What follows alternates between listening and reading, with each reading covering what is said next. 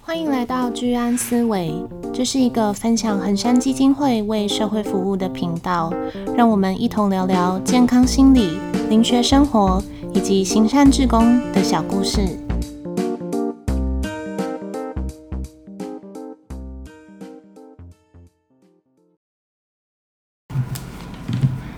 大家好，欢迎回到居安思维，我是鲈鱼，我是 Vivi，我是大辉。今天也是我们的鬼月特辑。那今天想要来跟大家聊聊凶宅，像呃，我们常常在路边可能会看到一些废弃的房子，嗯、以讹传讹，就会觉得那里好像住有什么神秘的、奇怪的东西。对啊，什么？嗯，那个凶宅啊，嗯、或者是那种什么荒废的游乐园，对对对，像台南的那个杏林医院，民雄鬼屋，对，民雄鬼屋，对对对，那个是民雄鬼屋，民雄鬼屋。其实房子它建在那里，呃，一刚开始是让人住的嘛，但是不知道为什么，等它废弃之后，我们就会开始有一些想法，觉得这个房子里面可能住着就不是人类的东西。很很神奇耶，就会觉得哎、欸，好像好像在里面住着会有一些，就是突然出现什么东西，或者是你会感觉好像哎、欸，角落是不是有人在看你，或者是有一些诡异的感觉。那现在有一些网络节目，他们就会去嗯呃探险。哦，对对对，跟以前那个跟以前那个鬼话鬼话鬼话连篇。鬼话连篇那一些很像的，嗯、就是一个剧组这样子去看那样。其实我超喜欢看那种节目的，但其实呃，除了说那些已经被废弃掉的房屋，像有一些现在可能还有住人的房屋，如果有发生一些事故的话，也会被我们视为是凶宅。嗯那像我之前在念大学的时候，我们的那个女生宿宿舍是在日治时期建的，那就是那时候好像有发生大火，然后所以宿舍的最后一排就是它的外观是全黑的，就看起来被火烧过，然后就贴了很多封条不让人进去，然后就因为那一个呃不能进的宿舍的原因。很多人都会说，在晚上会听到那一个宿舍里面有走来走去的声音，然后还有人会说，他睡一睡的时候感觉床在摇。对，这些这些现象该怎么解释才好？嗯，其实每个人的感应的敏灵敏度不一样嘛。嗯，对啊。那那像我之前鬼压床，整个床在跳，我同学根本就不觉得有这种现象啊，嗯、可是我就有那种感受嘛。嗯，对啊，所以。有一些是个人感应的问题啦。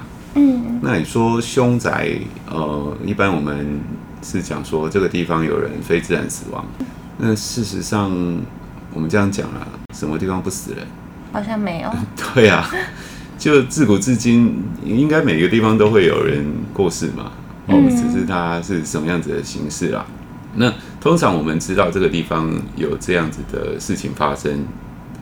这一件事情距现在的时间应该是不会很久，大概五到十年，对，年内左右。或呃，除非它是呃很有名被流传下来的一些事件嘛，哦、对不对？重大的那个凶杀事件。对，那要不然一般来讲，普通的这一种非自然死亡的事情，也许五到十年之后就渐渐被淡忘了。嗯、那所以你知道的这个事情发生距今不久，那代表我们讲这一个。所谓的灵体，呃，他当鬼的时间不算太久嘛，对不对？相较一个呃五十年前、一百年前的老精怪，他在这个某个地方、另外一个地方，他也是选择了轻生或者是呃非自然死亡这样子的一个模式结束生命。那在他在那边这么久，五十年、一百年的，你觉得五年、十年的跟五十年、一百年的哪一个比较厉害？通常都是千年老妖，曾经了。对啊，菜鸟鬼有什么好怕的，对不对？如果说啊、呃，你根本就不知道这个地方五十年前、一百年前发生什么事情，但是它有发生，嗯、那反而你不会怕啊，因为你不知道，嗯，对不对？或者说你觉得呃已经太久了，嗯，就那种恐惧感就会减低嘛，嗯嗯，对，所以我是觉得啦，单一的一个事件发生不会去影响到这一个房子。嗯，通常我们灵学角度在看的话，就是说这一个房子它所坐落的位置的磁场状况，就是所谓地灵磁场越大，它就是磁力就越强，这一个会寄托吸引在里面的灵体生命就越多，那产生的干扰也会相对的比较多。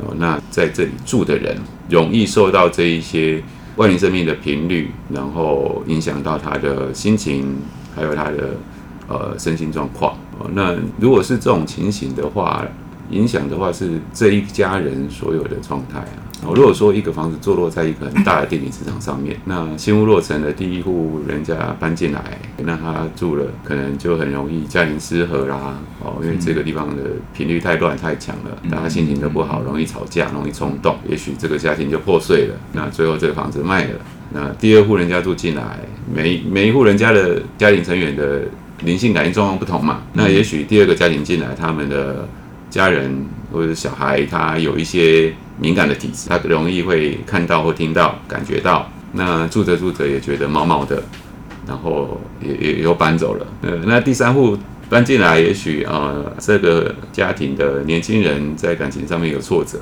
也许就因此这一个磁场的影响之下，强化了那一种负面情绪，最后他选择了轻生，然后之后这个房子就被称为凶宅。嗯，对。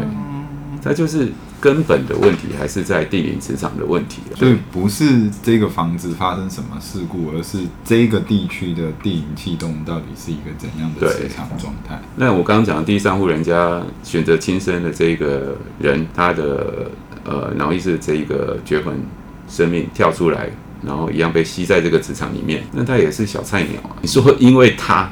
然后造成未来在居住到这个房子里面的人会受到什么太大的影响？我觉得其实并不大，而是这一个磁场里面所有的这些干扰造成的问题才会是比较大的。那有一些它不会在感应上面显现，嗯，因为外来灵体说多的话，它负能量多，那居居住在这里，如果说呃。我们体内受到这些负能量的污染，人一定有情绪嘛？你日常生活当中，在家里也会有太高兴啊、太生气啊、太悲伤啦等等啦。那你自己灵性的层面的门户没有办法关好，负能量进入你体内时间久了，也会造成一些疾病的问题。所以听起来感觉比较像是心理层面的那个影响比较大，就是哦，我意识到这里，呃，曾经有人上吊或怎样，然后。引起的那个身心恐惧跟害怕，反而导致他可能情绪比较没有那么稳定，或者是会比较容易疑心生暗鬼。就本来没事，但是越想，吓自己，越想越吓，越自己吓自己，反而造成自己的状况又更糟。大家要有一个概念啊，就是无形的这一些灵体生命，它一定是依附在有磁场的状态之下。呃，像地球地表遍布的这一些地灵气动、地灵磁场，包括我们人体也有磁场嘛，它有才有办法吸附在里面。另外还有就可能是比较大的原石啊，嗯，比较大的原石的中心点也会有磁场，所以有时候一些石头爱好者，他可能收集了很多的这种石头，天然的矿石、大理石，那那有时候它当中会有一些磁场。寄托一些灵体，这个可能就会造成一些影响啊。所以说是只有有磁场的东西才可能会依附灵体。嗯、那像安娜贝尔这种娃娃就那就不可能，啊，它就没有依附的地方，吸不住啊，吸不住，没有磁力。嗯、除非说安娜贝尔的胸口里面有一颗石头。那还有比较常听到的是说，像在一个房子里面，可能结束自我生命的那一个人，从鬼故事的角度来说，他会不知道自己已经走了，他可能就会开始扰乱下一个进来住的人，嗯、所以这个也不太算是真相吗？呃，这是人想出来的故事剧情啦，就是说，就说你怎么可以住我家啊什么的。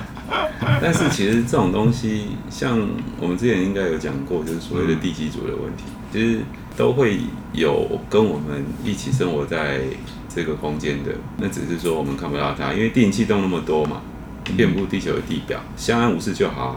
那人类的想法就是说，我用招待人的方式来膜拜他们，比如说有人来我们家里，我们就会准备酒菜嘛，对不对？然后招待客人嘛。那我们今天诶要跟我们家里面的这一些所谓的地基主和平共处，那用人的思维就想说，那我也弄一些好料，好料，对不对？来拜他们，就等于招待他们。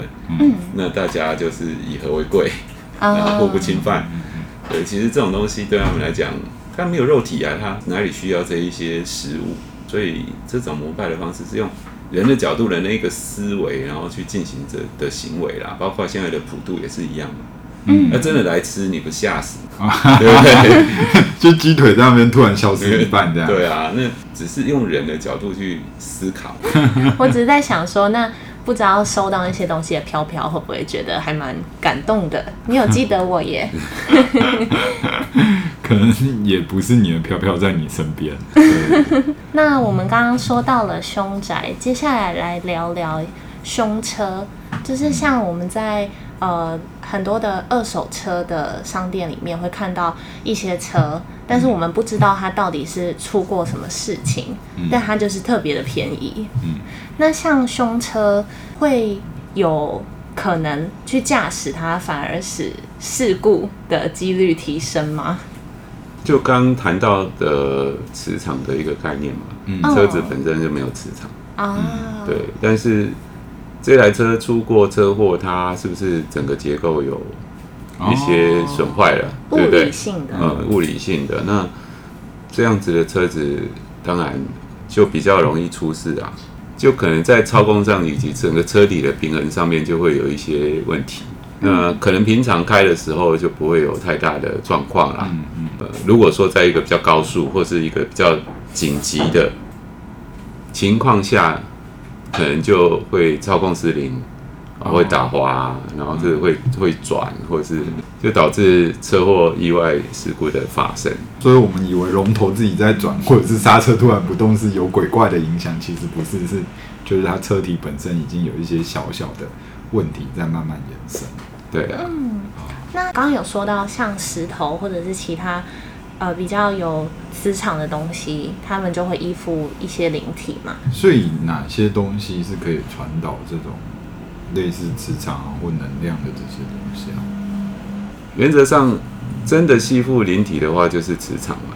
嗯，对啊。那现在人很，现代人很喜欢有磁场的东西，就又又回到那种有跟没有的概念，不是好跟好跟不好的这种概念。对，他觉得有磁场就就会有功效。嗯，对，所以说可能会卖一些呃有磁场的东西，比如说水晶洞。呃，那这个东西里面住了什么啊？盐灯也会有磁场吗？盐灯不会。哦，好险。对，那你说像这种东西，我们把它带回家，你你没有办法确保里面有没有一些灵体寄托，嗯、那这个我觉得并不是一个很明智的选择啦。那有一些，比如说它可以带频率，但是不能寄托灵体，呃，像手串。啊，一些什么石头的手串，嗯，哦，水晶的手串，佛珠呢？那就是看那个东西是不是有一点点的磁场，一点点的磁场是没有办法寄托灵体，但是它会带频率。那你今天带着它到处跑来跑去，在外面就会沾了很多的频率。对，那些频率在我们身上，一个外灵生命会侵入我们的体内，造成污染的状况就是。你要首先带频率，然后再来第二个是你的门户打开了，呃，就是敲门开了，透过这个频率，就会去引导同频率的灵体，然后侵入到我们体体内造成污染。对，所以你最好就是带假的。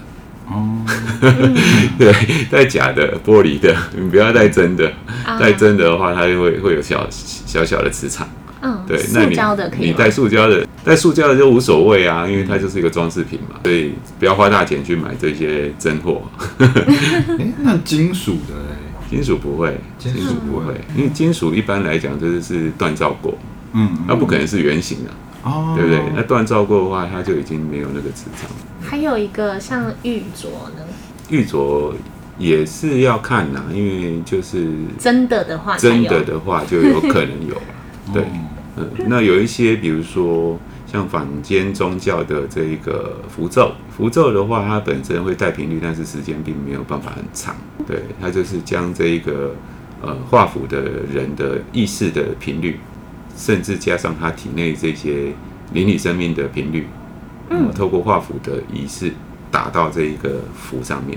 嗯，对，他整个画完之后，他会呃，就是把笔倒过来，然后大力的点这一个符，就是打频率的一个动作。嗯，那这个频率打到这个符上面，它就带有频率，但是没办法很久，因为纸张嘛本身不会有磁场，那这个频率在上面留存的时间就不会太长。但是这一个符咒如果哎带在身上，或是拿给别人，那就会将这个频率沾到。期待的这个人的身上，很像新冠病毒哎，对，他就他就会借由这个媒介啦，啊，他就会将频率粘过去，就会有传染啊。嗯，但是他有时候就是像我们讲收精嘛，这种惊煞阵的处理，也是用频率去压制啊。比如说用符咒，它上面有比较强的频率，然后我们接触到人，哦，那他体内的这一些灵体的。干扰如果都弱于这个频率的强度，那他们就会呃比较安分，哦，就不会一直干扰这个人，嗯，那可能就会有一个安定的作用。但是治标不治本啦，像包括收惊也是啊，因为小孩子很干净，他来到这个人世间，然后他可能假设啦哈，小孩满周岁，那很高兴啊，然后宴请宾客啦，那所有的叔叔阿姨，这个伯伯，大家。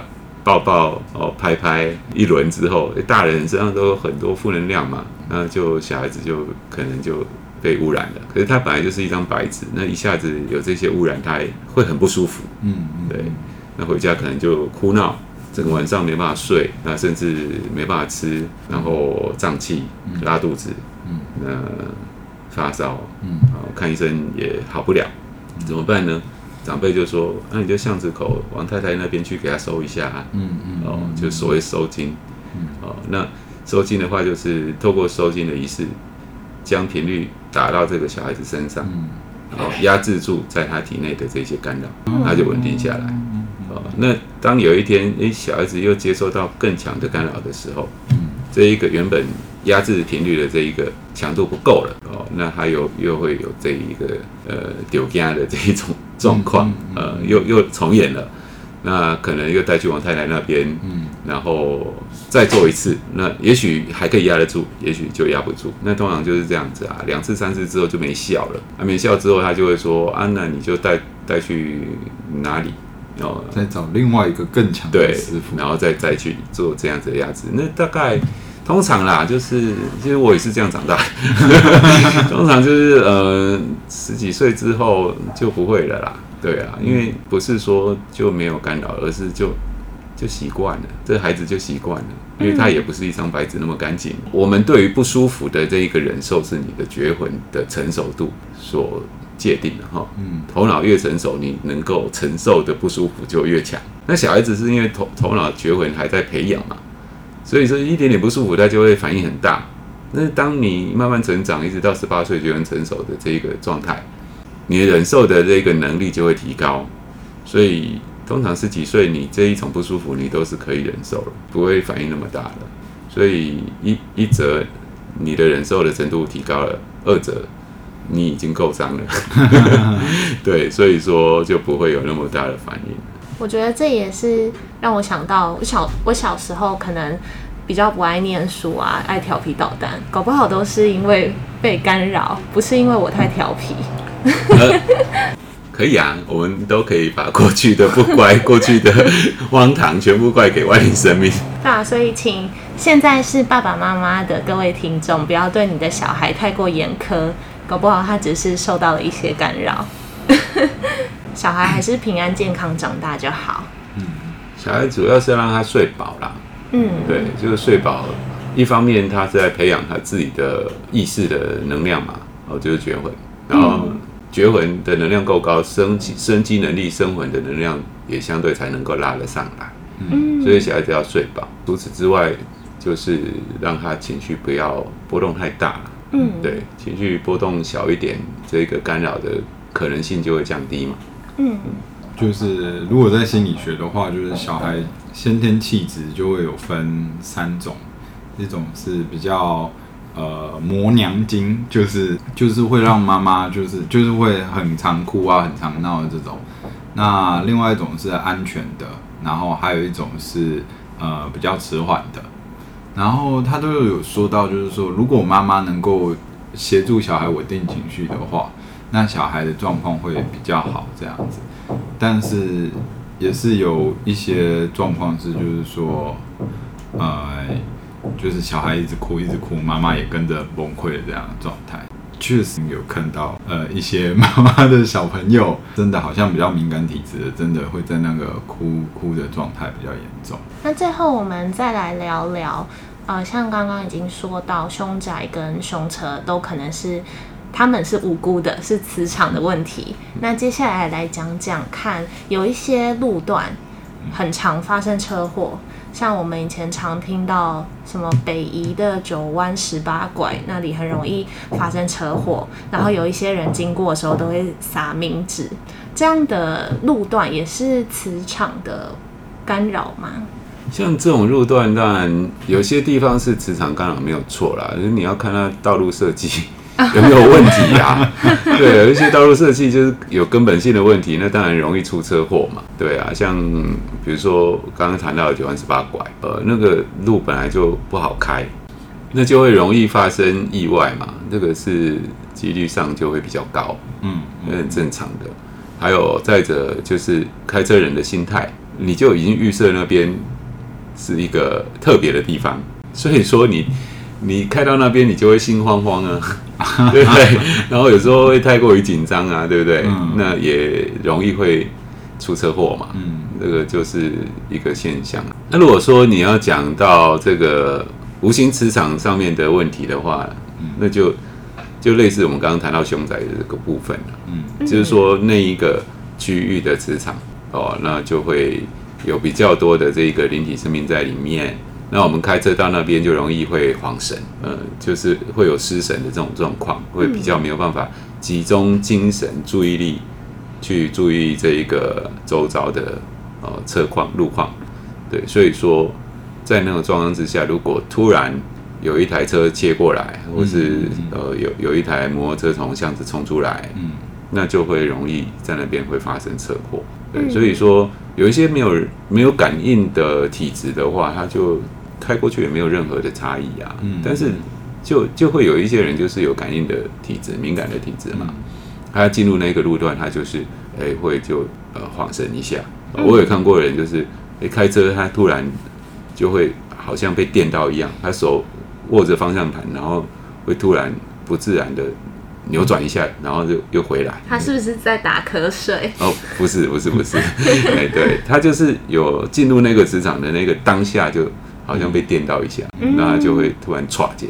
那这个动作如果太大的话，那当然很危险了。对啊，所以开车的话就是会有经过一些这样子的路段呐。哦，那如果我们自己是敏感体质的话，哎，就。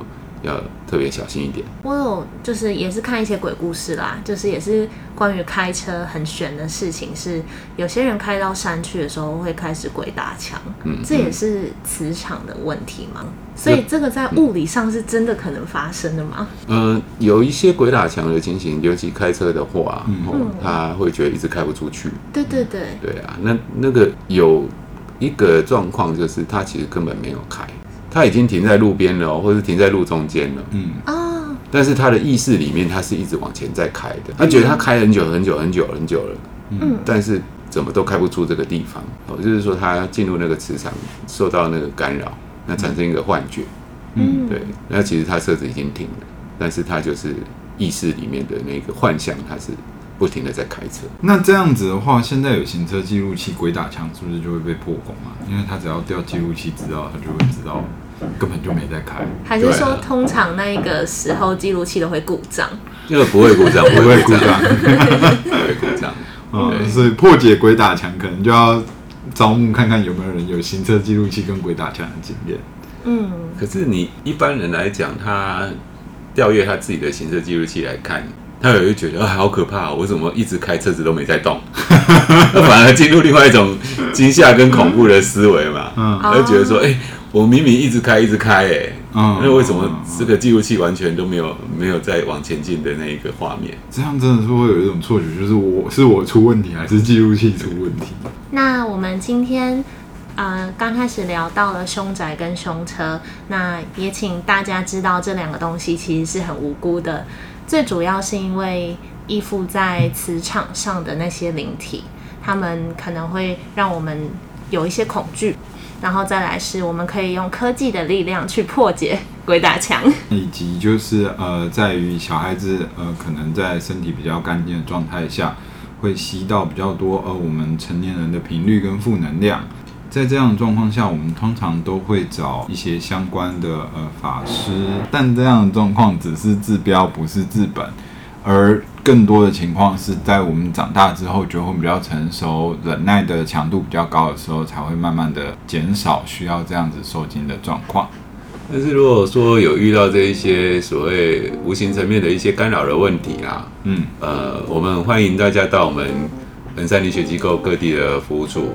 嗯，对，那呃相关的这一个服务处的地点，我们在我们的衡山理学机构的灵性学术网上面都可以查得到。那来到我们机构，我们就可以帮你将这些问题做一个解决。那如果对于灵性的相关的知识，或者是对于它的课程有想要了解的话，我们的灵性学术网上面也有慢慢的提供我们相关的。灵学初阶课程，那有兴趣的民众也可以在我们上面收听我们每一集的灵学课程。课程讲师由我们的大辉来跟大家讲解，来听大辉有磁性的声音。好，那喜欢我们的观众就继续帮我们按订阅、点选小铃铛与五星评价。如果说身边的朋友对于心理或灵性感兴趣，甚至他想做志工的话，也多多分享给你感兴趣的朋友，拜托喽。最后，谢谢大家。那今天的节目我们就到这边，拜拜，拜拜。